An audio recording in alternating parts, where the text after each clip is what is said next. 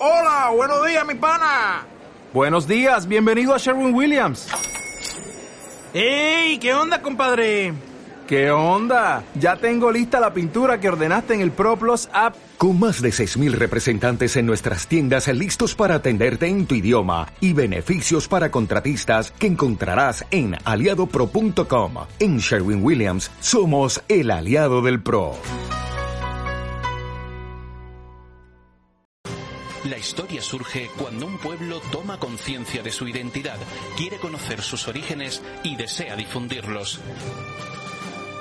Memorias de Ronda, porque somos herederos de un legado que debemos conocer, conservar y enseñar. Memorias de Ronda, para que hablen nuestras piedras, nuestros archivos, nuestros personajes, nuestros valles y montañas. Memorias de Ronda, programa de temas rondeños de ayer y de hoy. Iluminando el pasado para saber del presente y proyectar nuestro futuro. Con Faustino Peralta, cronista oficial de la ciudad de Ronda.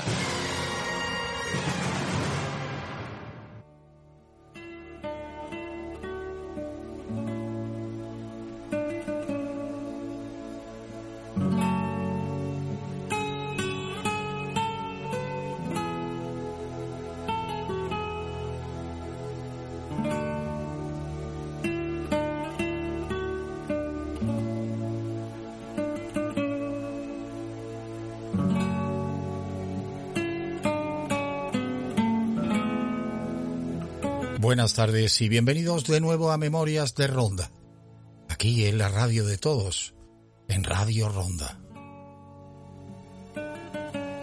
Y cómo no, en este repaso general que le estamos dando a la identidad rondeña, en esta serie de programas, lógicamente, hemos de tratar nuestra comarca natural, nuestro territorio, nuestra serranía de Ronda.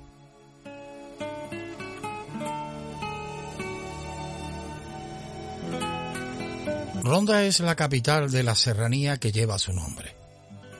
Y no se puede concebir sin ella. Casi 2.000 kilómetros cuadrados. Pues en este territorio concurren una serie de factores naturales e históricos que revelan la existencia de una región con unas características propias, no sólo físicas o geográficas, sino sobre todo culturales y antropológicas, al ser un lugar de confluencia humana, región fronteriza o de encrucijada entre la Andalucía mediterránea y el Bajo Guadalquivir, camino más corto hacia el interior del estrecho de Gibraltar y abierta hacia el flujo atlántico del suroeste.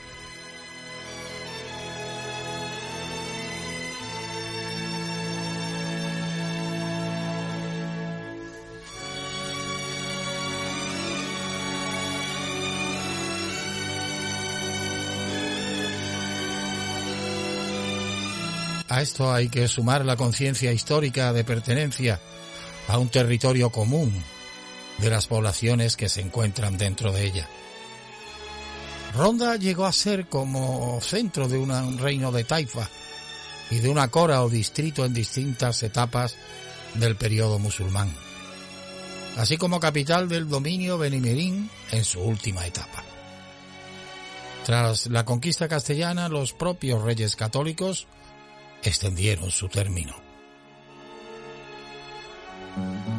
Pero el auge de este conjunto territorial, según las épocas, ha sido potenciado o amortiguado. Su aislamiento al quedar fuera del trazado de la red viaria nacional y andaluza, sin que se haya todavía, en pleno siglo XXI, reparada tal situación, paradójicamente fortaleció la situación dominante de la capital de la serranía durante el siglo XX, como gran centro comercial y de servicios. Pero con la proliferación progresiva en los últimos tiempos de subcomarcas administrativas, en un intento de solucionar así nuestros problemas estructurales seculares, desgajándolas del conjunto superior natural donde se engloban, ha hecho que paulatinamente se vaya perdiendo la supremacía de Ronda sobre el resto de su territorio de influencia y el sentimiento histórico de pertenencia a un lugar común pase a un segundo plano. Potenciando otros más restringidos y localistas, que ha conseguido no solo que nuestra serranía, debido a aquella absurda división provincial del ministro Burgos en 1833, se disgregara administrativamente en tres provincias, sino que en la actualidad la conformen una serie de subcomarcas con todas las bendiciones políticas que sin duda realizarán una buena labor para potenciar el desarrollo de las mismas. Pero, ¿qué hace que perdamos la fuerza y entidad que por nuestra naturaleza, racionalidad e historia nos corresponde?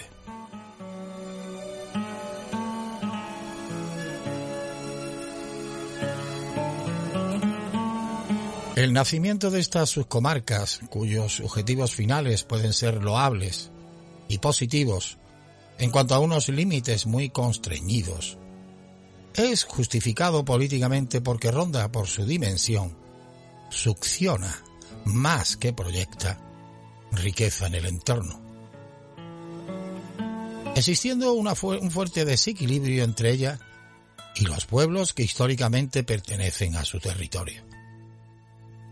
Desde luego esta posición es discutible, ya que Ronda como ciudad cabecera de una amplia área debería entenderse como núcleo o centro impulsor e irradiador, y no al contrario. Se está procediendo, pues, inexorablemente a una atomización político-administrativa de nuestra serranía, desarticulándola y vaciándola de contenido, favoreciendo su fraccionamiento. Comarca del Guadalteba, Valle del Genal, Valle del Guadiaro, Sierra de Grazalema, Sierra de Ubrique, Sierra de las Nieves, Pueblos Blancos de Cádiz, etcétera, etcétera. Sin que por otro lado exista esa unidad política, social, económica y administrativa superior a la que pertenecen, cuya cabecera es Ronda, procediéndose a una descentralización que nos perjudica y nos divide, potenciando la separación entre zonas de la serranía que compartimos un mismo espacio natural, una misma historia y unos intereses comunes.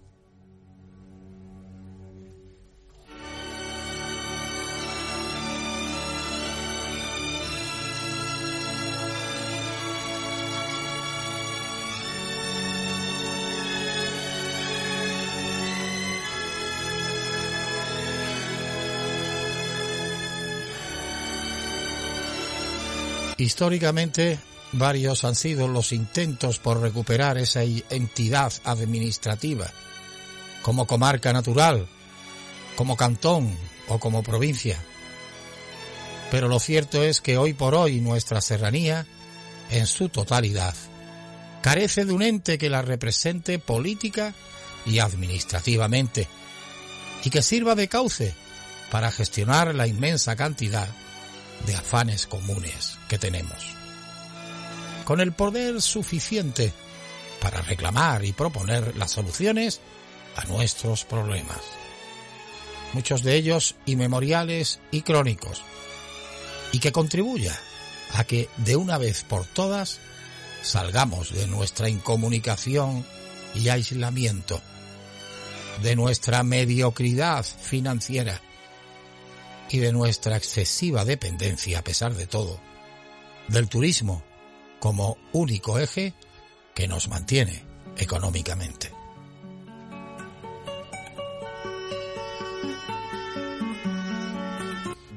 De la división provincial aquella a la más reciente división autonómica, queda aún pendiente una intermedia entre las dos, que en algunos casos como el nuestro ha de superar los límites provinciales y en otros incluso autonómicos.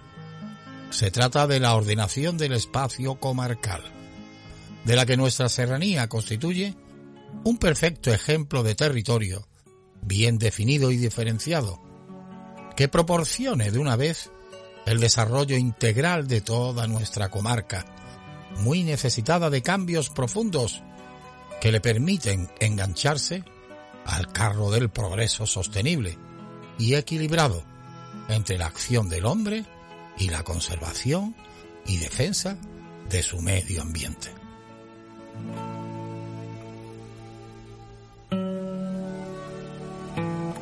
Por consiguiente, el concepto de serranía comunidad se hace fundamental. Y por ello la consideración integral de toda la comarca, compuesta por muchas partes diferentes, aunque interrelacionadas, se impone como premisa inicial.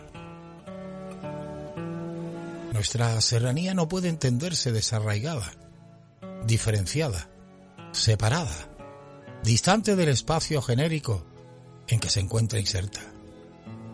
Y por tanto la respuesta a sus problemas, ha de adoptarse en función a su integridad y no supeditada a una división absolutamente artificiosa que nos aleja sin duda de una solución general como conjunto que conforma un único territorio, que debe impedir la destrucción del equilibrio interno y externo al que se encuentra ligado. Absolutamente esencial para su propia existencia.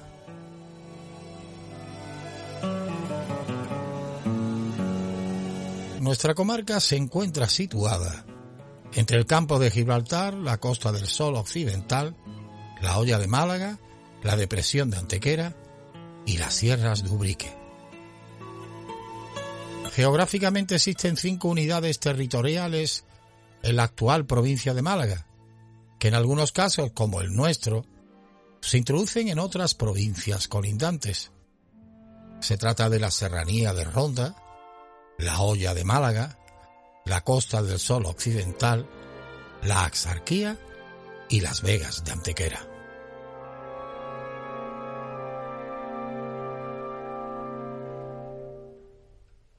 El conjunto de la Serranía de Ronda constituye un ámbito geográfico homogéneo, de carácter montañoso, de acusada identidad y escasa población,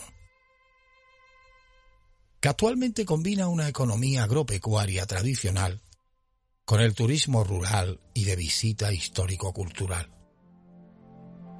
Toda la comarca está protegida por un círculo montañoso, estribaciones de la Penibética por el norte, Sierra de las Nieves por el este, Sierra Bermeja por el sur, Sierra del Líbar y Sierra de Grazalema por el oeste. Y encerrada, en medio de este anillo, se encuentra, se encuentra la altiplanicie de Ronda y una serie de valles que se descuelgan hacia el mar.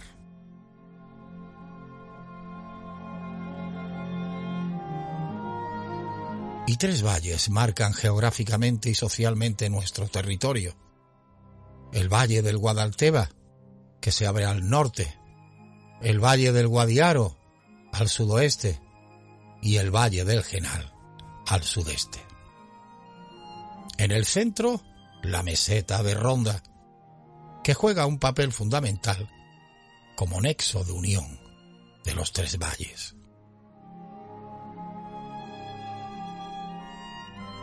Por su riqueza y diversidad, Buena parte de su territorio se encuentra protegido y reservado.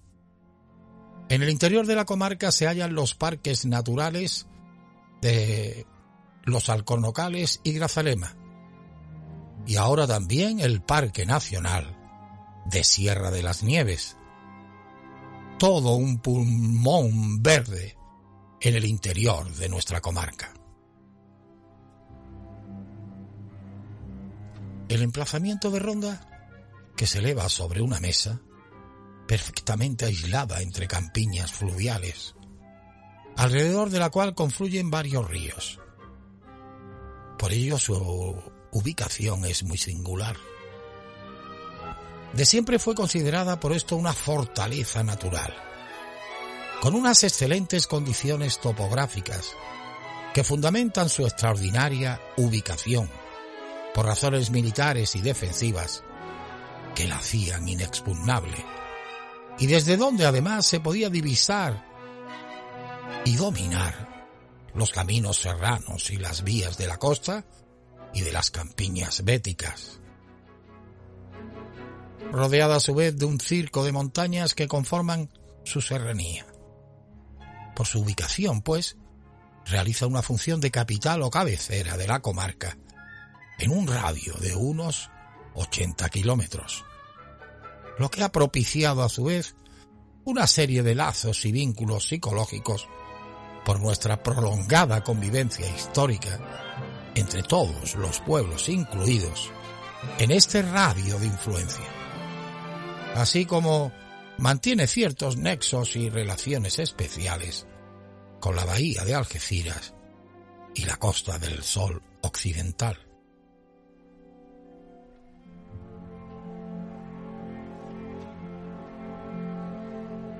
La serranía de Ronda es la más occidental de las alineaciones montañosas. Mediterráneas que se prolonga hacia el oeste al borde mismo del Golfo Atlántico de Cádiz, lo que implica una considerable y permanente influencia oceánica, que la convierte a pesar de los secos veranos en uno de los máximos focos de pluviosidad del Mediterráneo que unido a la variedad litológica de predominio básico, pero con numerosas rocas ácidas, ha creado una compleja formación vegetal constituida por encinas, alcornoques, pinos, castaños, robles y un largo etcétera. Coronada por la presencia única en Europa del pinsapo. Y con respecto al clima, dos son las variables fundamentales a la hora de señalar las características del mismo en nuestra subregión. El descenso de las temperaturas medias conforme nos vamos alejando de la costa y el aumento de la aridez a medida que se avanza hacia el este.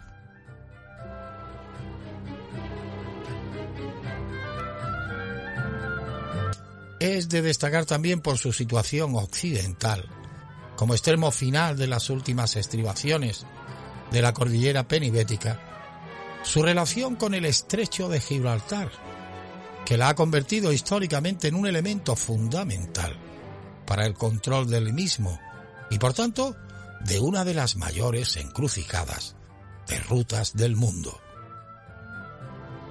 Por ello, sus relaciones con el norte de África han sido muy antiguas y permanentes, no faltando asimismo los contactos con las campiñas de Sevilla y de Cádiz, con las que siempre existió un intenso intercambio de productos propios de una u otra zona. Los ganados jerezanos tuvieron como pastos de verano durante la Edad Media a los herbazales de la serranía de Ronda. Los ríos de nuestra comarca son cortos y torrenciales, ya que deben salvar grandes desniveles en poco recorrido, lo que aumenta su potencial erosivo, como el caso de nuestro Guadalevín. Por eso se dice que por su carácter espasmódico y ocasionalmente virulento, estos cursos reciben en árabe el apelativo de Guad. Pero el río por excelencia de nuestra comarca es el Guadiaro, sin olvidar a otros como el Genal, afluente de este, Turón y Guadalteba, afluentes del Guadalhorce. El Guadi Aru, de las fuentes árabes, es el colector de mayor parte de la serranía de Ronda. La gran pluviosidad de la zona que recorre y el sustrato calizo convierten a este río en el más caudaloso y regular de la cuenca sur mediterránea. Su caudal lo convierte en el cuarto río andaluz, después del Guadalquivir, Guadiana y Genil. El Guadiaro se forma en la altiplanicie de Ronda.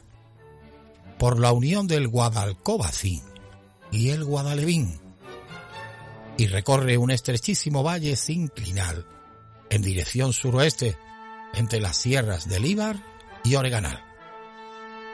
Entra el fris del campo de Gibraltar y tuerce bruscamente hacia el suroeste, abriéndose ahora su valle para desembocar en el Mediterráneo, entre Sotogrande y Sanrique de Guadiaro, en el término de San Roque, formando un amplio estuario.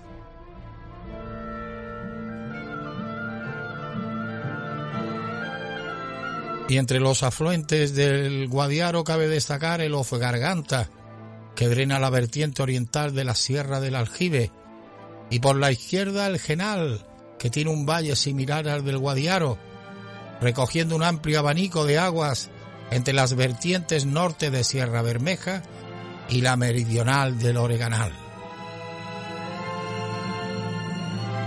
Por último, hay que hacer constar que los límites comarcales pueden ser una cuestión controvertida, ya que estos no deben entenderse como barreras físicas e infranqueables, sino como zonas de relación y de intercambio, en las que pueden solaparse sus funciones en mayor o menor grado. La delimitación de los distritos es una cuestión muy discutida, que ha dado a lo largo de la historia, especialmente tras la conquista castellana, a un buen número de pleitos entre diferentes localidades. Nuestra comarca posee en la actualidad una escasa significación demográfica en Andalucía.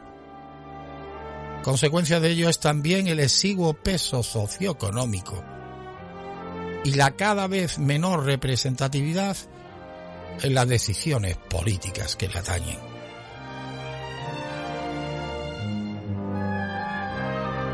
La dinámica de crecimiento en nuestra comunidad autónoma se está llevando a cabo con grandes desequilibrios internos, con acumulación de recursos humanos y económicos en algunas zonas y casi abandono e injusticia en otras.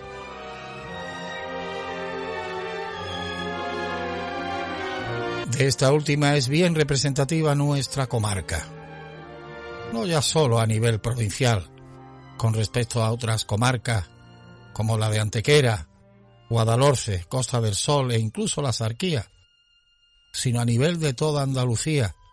Seguimos estando en la cola en cuanto a inversiones y a la atención que nos dispensan. Pero esta situación no fue siempre así. Y a lo largo de la historia, nuestro territorio, como explicaremos en los próximos episodios posteriormente, ha vivido épocas de esplendor y de prestigio, con otros menos prósperos. Pero siempre ha sido una, región con una gran significación e importancia.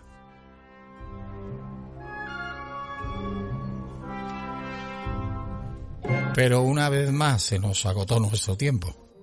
Nos vamos. Continuaremos en el próximo episodio. Ha sido un placer como siempre. Y ya saben que pueden volver a escucharnos como podcast a través del Facebook y página web de Radio Ronda o a través de las plataformas de iBooks, Spotify y Apple. Podcast Memorias de Ronda. Hasta entonces les esperamos y no nos falten. Sean muy felices, cuídense mucho y disfruten de la vida.